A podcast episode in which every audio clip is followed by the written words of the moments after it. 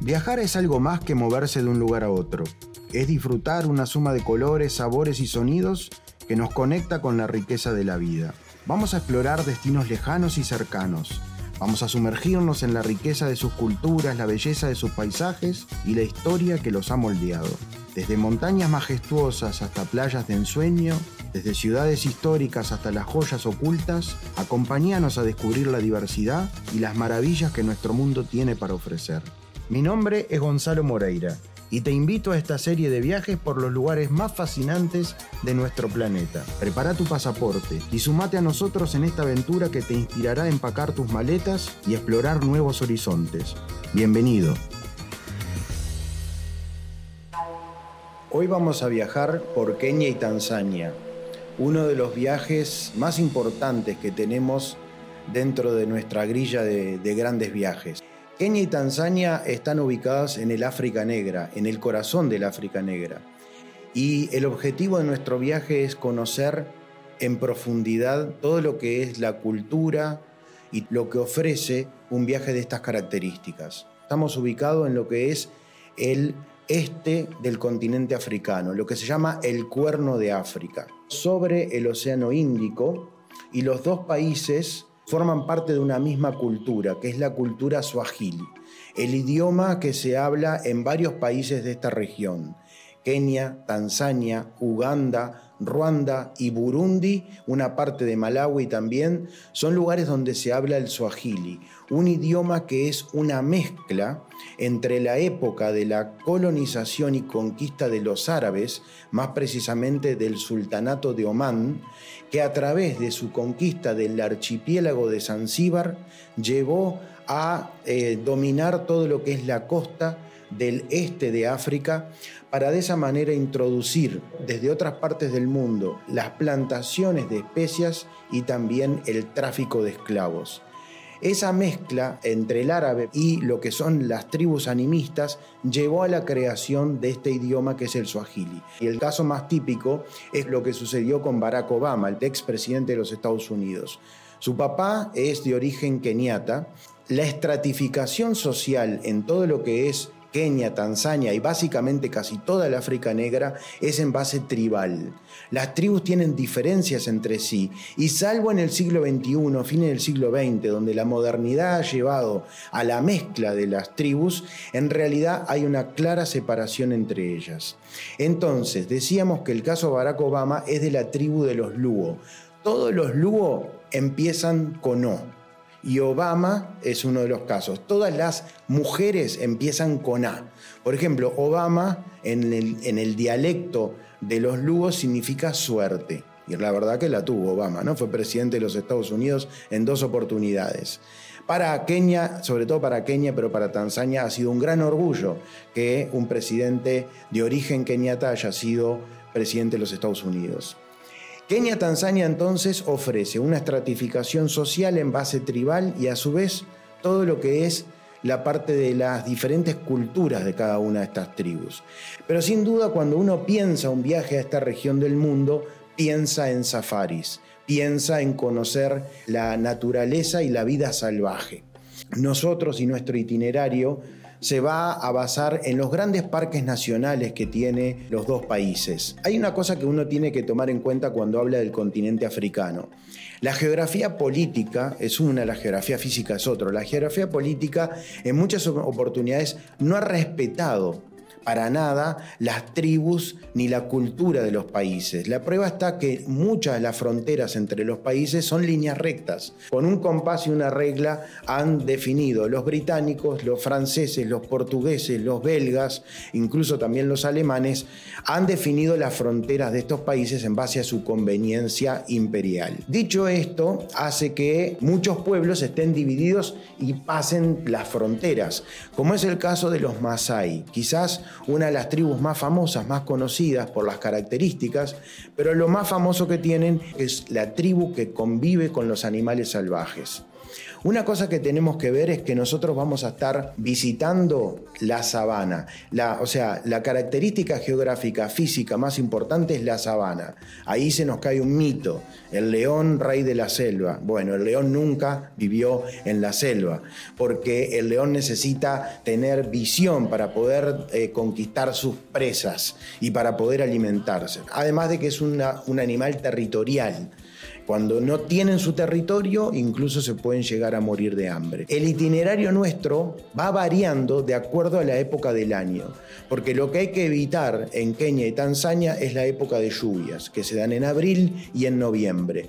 Dependiendo cuándo organicemos nuestro itinerario, iremos a un lado u otro, tratando siempre de llegar y de poder observar la famosa migración de los animales, que es uno de los episodios más increíbles que se producen en el África y en el mundo, con la mayor cantidad de animales que van buscando nuevas pasturas de un lado y del otro. Eso se hace entre el Parque Nacional de Serengeti, que está del lado de Tanzania, y el Parque Nacional de Masai Mara, que está del lado de Kenia.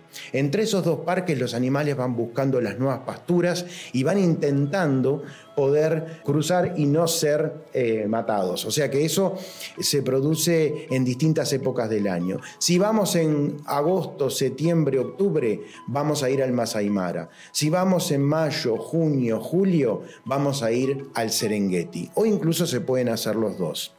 El itinerario nuestro respeta eso, pero comienza en la ciudad de Nairobi. En Nairobi vamos a estar visitando varias cosas. Es una ciudad que tiene características típicas de África, que en los últimos años eh, mucha gente del interior eh, ha venido a vivir a la ciudad. Hoy en día cuenta con prácticamente 5 millones de habitantes. Nairobi es una ciudad que no tiene una gran historia. ¿Por qué? Porque nace como un objetivo del imperio británico. Los británicos en el siglo XIX se plantearon lograr el objetivo de conectar desde Cape Town, o sea, Ciudad del Cabo, en el sur oeste del continente africano con Alejandría, en el noreste de Egipto, donde está la desembocadura del río Nilo. Todo lo que comunicara el este del continente africano tendría que ser colonia de los británicos. Y así lo fue haciendo con Sudáfrica, con Rhodesia del Sur y Rhodesia del Norte, que hoy en día lo conocemos como Zambia y Zimbabue, también Tanzania, con Kenia, Uganda y luego todo Sudán, este, hasta llegar a Egipto. Cabe aclarar que en el caso de Tanzania es una fusión de dos países y que hasta la Primera Guerra Mundial fue colonia alemana. A esa región del mundo la conocemos como Tanganica. La parte de Tanganica, que es la región continental de Tanzania, cuando se une en 1961-1962 logra su independencia, se une con el archipiélago de Zanzíbar, forman lo que es Tanzania. Tanganica más Zanzíbar forman Tanzania. Entonces nuestro viaje va a iniciar en Nairobi porque es una ciudad que fue creada como un punto intermedio entre el puerto de Mombasa, que se encuentra sobre el Océano Índico, y el lago Victoria, donde nace el río Nilo. En el punto medio, como una parada de eh, logística, nace la ciudad de Nairobi, a mitad de camino entre Mombasa y el lago Victoria. Vamos a estar este, conociendo eh, una casa que es muy famosa, que es la casa de la poetisa danesa Karen Blixen. ¿Quién es Karen Blixen? Es la poetisa que hizo su autobiografía y basado en esa autobiografía se hizo una de las famosas películas de los 80, muy romántica, pero basado en hechos reales, que fue África Mía. Vamos a visitar todo lo que es el cafetal que rodea ese lugar, es geográficamente y paisajísticamente es muy lindo. Y desde ahí vamos a salir de Nairobi para visitar el Parque Nacional de Amboseli es uno de los parques más interesantes. ¿Por qué? Primero, porque es la mayor cantidad de elefantes que hay en el planeta. Se encuentra al sur de Nairobi y ya prácticamente en la frontera con Tanzania. Pero como telón de fondo, tiene ni más ni menos que el monte Kilimanjaro. La montaña Kilimanjaro bueno, es famosa por muchos motivos. Primero que nada, es la montaña más alta de África tiene 5.000 y pico de metros de altura. están las nieves eternas. Y después está toda la literatura, desde Hemingway hasta muchos otros que han escrito sobre este lugar. Pero algo que llama la atención es, se aprecia mejor desde el lado keniata, pero queda del lado de Tanzania. Pero esto no es una casualidad. Queda del lado de Tanzania en realidad porque fue un regalo de la reina Victoria a su sobrino, el Kaiser Guillermo de Alemania, a mitad del siglo XIX, que para su cumpleaños le regaló ni más ni menos que la montaña más alta de África. En este lugar vamos a estar súper bien alojados en lodge, donde nos van a permitir estar dentro de los parques para poder disfrutar de primera mano y que apenas a los 15 metros ya estamos haciendo safaris. Safaris, ¿qué es safari? Safari es una palabra swahili que en realidad significa viaje. O sea que irse de safari es irse de viaje. Y para ello nosotros contamos con jeeps que son de muy buena calidad. Son Toyota Land Rover Cruiser, son especialmente importados desde Japón, vienen a Kenia, dice, bueno, pero vienen con el volante, no, recordemos que Kenia, Tanzania, como muchos de los países de África, manejan al igual que eh, Inglaterra y que el Reino Unido, con el volante a la derecha.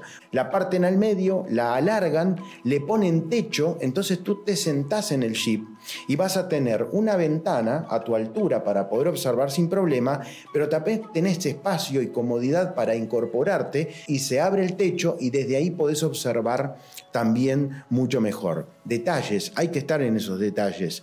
Por ejemplo, les damos a nuestros clientes bolsas de café con granos. Y vos decís, pero que van a hacerse un café en el medio de la sabana, en un safari. No. Cuando viene un león, el león de la metro, eh, todos nos ponemos nerviosos, nos movemos, el jeep se mueve, queremos sacar la mejor fotografía. ¿Cómo hacemos? Colocamos la bolsa de café en el vértice y eso hace que tú pongas tu celular o tu cámara y no se mueva. Y de esa manera vas a sacar mejores fotos que si vos estás así moviéndote porque estamos todos ilusionados porque vino un león o una manada o muchos leones. Y esto me da pie para contarles sobre distintas cosas que uno va viendo. Todo lo que uno aprende de los animales es increíble. Por ejemplo, vamos a estar este, visitando en Nairobi la reserva de las jirafas. Saben ustedes que Nairobi se encuentra muy cerca del Ecuador, prácticamente un grado debajo del Ecuador, menos de un grado. Hay jirafas del Ecuador hacia el sur, son un tipo de jirafas, del Ecuador hacia el norte otro tipo diferente, manchas distintas. El macho, ¿cómo se identifica? No solamente porque es más grande, sobre todo porque las manchas son más oscuras. La hembra, las manchas son más claritas. El macho también tiene como una ornamenta, como dos cuernitos en la cabeza. Las jirafas es un espectáculo cuando tienen que ir a, beber agua. Pasan mucho tiempo observando el panorama para ver que no hay ningún depredador, leones, leopardos, cuando ella baja la cabeza a tomar agua, es el momento más delicado de ella. ¿Por qué? Porque tomen en cuenta que los 6 metros de altura que tiene una jirafa, tiene casi 3 metros o 2 metros casi 50 de cuello. El corazón de una jirafa es muy grande, tiene que bombear muy fuerte para que le llegue la sangre. Y si está mucho tiempo con la cabeza baja tomando agua, eso puede tener un efecto de mareo. Se cae y ahí este, ya es presa de los animales. Bueno, todo eso lo vamos a ir viendo. A la jirafa, por ejemplo, le gusta la acacia. El árbol que más predomina en toda la sabana que vamos a estar visitando es la acacia. Hay acacia amarilla, acacia eh, estilo paragua, y a ella le gustan las hojitas más lindas, que son las que están arriba del todo. Pero como todo en la vida, lo más lindo tiene un camino de espinas, y hay espinas para llegar. Entonces mete su lengua, que tiene 45 o 50 centímetros de largo, y se la lastima, pero tiene como todo un antiséptico tan bueno que hoy en día hay dos laboratorios alemanes que están trabajando con la saliva de las jirafas para crear un antiséptico que dicen que tiene propiedades fantásticas. Además de todo esto, vamos a estar viendo lo que se llama los cinco grandes. Y muchas veces han sentido nombrar de Big Five, los cinco grandes. ¿Quiénes son? El león, el elefante, el rinoceronte, el búfalo y el leopardo. Y ustedes me dicen, pero Gonzalo, el leopardo no es tan grande. Es que no es por grandeza, por tamaño, sino por la dificultad que había o de cazarlos o de encontrarlos en su momento. Después del Parque Nacional de Mboseli vamos a estar visitando uno de los lugares más hermosos de todo el continente africano, el cráter de Ngorongoro. No puede faltar en ningún itinerario de Kenia y Tanzania. Imagínense 9 kilómetros de diámetro, eh, las laderas, está eh, tapizado en verde y lo que se produce adentro es un ecosistema perfecto en el cual depredados y depredadores conviven este, sin necesidad de salirse. Ni los depredadores tienen que ir a buscar comida a otro lado, ni los depredados necesitan migrar para buscar nuevas pasturas. Hay agua, hay sal, hay todo. Quedarse en el cráter de Ngorongoro como nosotros lo vamos a hacer, disfrutar de la caldera, bajar hasta la caldera, tener incluso un almuerzo en el bush, ahí en el medio del cráter, es una de las experiencias más espectaculares que va a haber en nuestros itinerarios. Además vamos a visitar las Bomas, que son las aldeas de los Masái, donde ellos viven ahí. Y ustedes dirán, bueno, pero esto es medio para el turismo, después se, van por, se, se ganan una 4x4 y se van a una casa. No, no. Ellos viven ahí. Sí es verdad que pueden tener un celular, pueden tener un reloj, pero no es preparado para el turismo. Ellos viven así como hace muchos siglos atrás el patrimonio de ellos es su ganado, vamos a conocer sus casas, cómo viven, cómo están formadas las casas, qué tipo de materiales usan, por ejemplo, la bosta del elefante, para poder mm, armar sus casas. Tiene muchas explicaciones. Entonces, las aldeas de los Masái también. Pero sin duda, el Parque Nacional de Serengeti y el Masai Mara es donde vamos a encontrarnos con las grandes manadas de animales. No solamente los ñus y las cebras, que son los dos animales que hacen la migración, en miles y miles. En una oportunidad, los guías nos dijeron que estábamos rodeados los jeeps que estábamos ahí por más de dos millones y medio de animales en el mismo momento. El río Mara separa Kenia de Tanzania, separa el Parque Nacional de Serengeti del Masai Mara.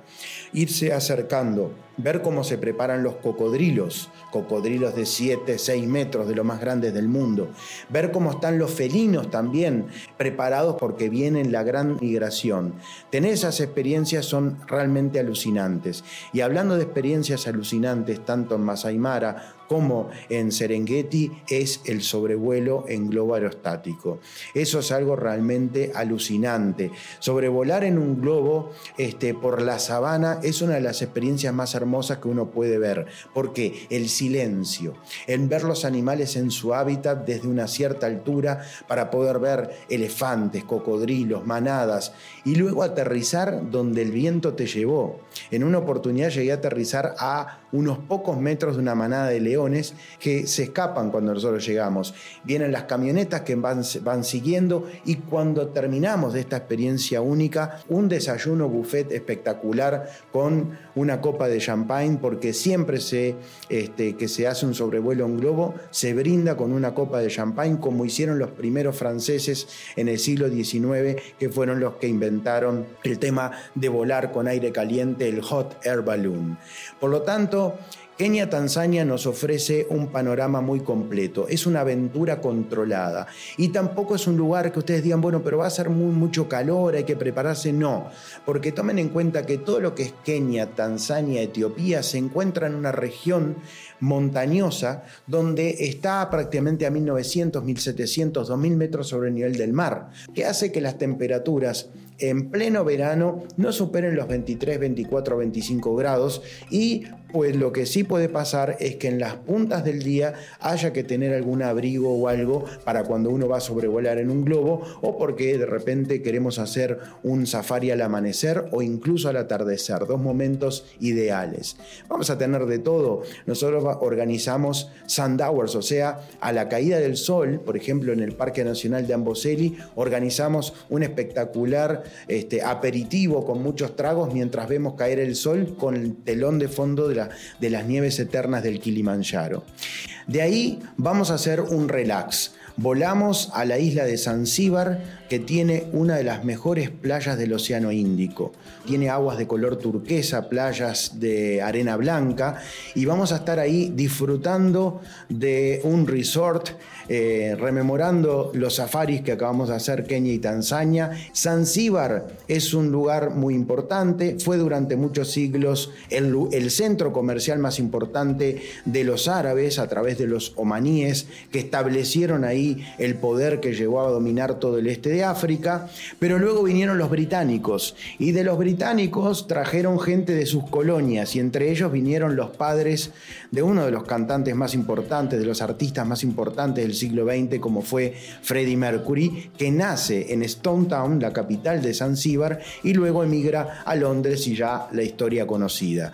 Y hablando de estas cosas maravillosas, a quien se atreva a hacer la extensión de nuestro viaje, que es Uganda, es una de las experiencias más impactantes que en lo personal he vivido en el continente africano. Ir en busca de los gorilas en la niebla. Vamos a estar volando a la selva impenetrable a lo que es el Parque Nacional de Biwindi, el hábitat natural del gorila de montaña, lo que se conoce como el silverback. ¿Pero qué es silverback? Sí, es porque la espalda plateada. ¿Pero saben qué es la espalda plateada? Las canas, señores, las canas, la experiencia. El alfa tiene que tener experiencia. Nos van a preparar con un briefing, con una introducción, para poder ir al otro día a disfrutar de un día con los gorilas. Eh, vamos a estar alojados en unos campamentos de lujo ubicados en una región increíble, donde se ven ya las montañas y la evaporación produce esa niebla que tan bien describe este, la película Gorilas en la Niebla con Sigourney Weaver, que, tiene, que está filmada en estos lugares, que está filmada entre Ruanda, Uganda y el Congo. Esta experiencia, ¿cómo funciona? Nos levantamos temprano a la mañana, luego de un rico desayuno, nos preparamos toda la vestimenta adecuada para poder este, caminar por estos lugares y vamos a estar llegando a el, lugar donde se realizan las explicaciones cómo hacer para cuando uno se enfrenta a un gorila, eh, bajar la vista, que ellos sepan que ellos son los que dominan la situación y no nosotros. Vamos acompañados con personal que nos va a ayudar, hasta con porteadores. A partir de ahí vamos a caminar, nos dan unos palos para hacer eso y en busca de los gorilas. Una vez encontramos a los gorilas, yo recuerdo la primera vez como si lo estuviera viendo en este momento. Soy muy ansioso, entonces le pregunté a, al que estaba ahí, dígame una cosa en inglés, ¿no? Y le pregunté, dígame una cosa, este, ¿están los gorilas cerca? Y el hombre que había salido a las 4 de la mañana a buscar porque era uno de los rastreadores me dice, si yo estoy acá es porque los gorilas están cerca. Bueno, la cuestión es que ahí ya me puse nervioso y enseguida uno que levanta la cabeza entre toda la maleza y uno de los gorilas. Los gorilas son familias.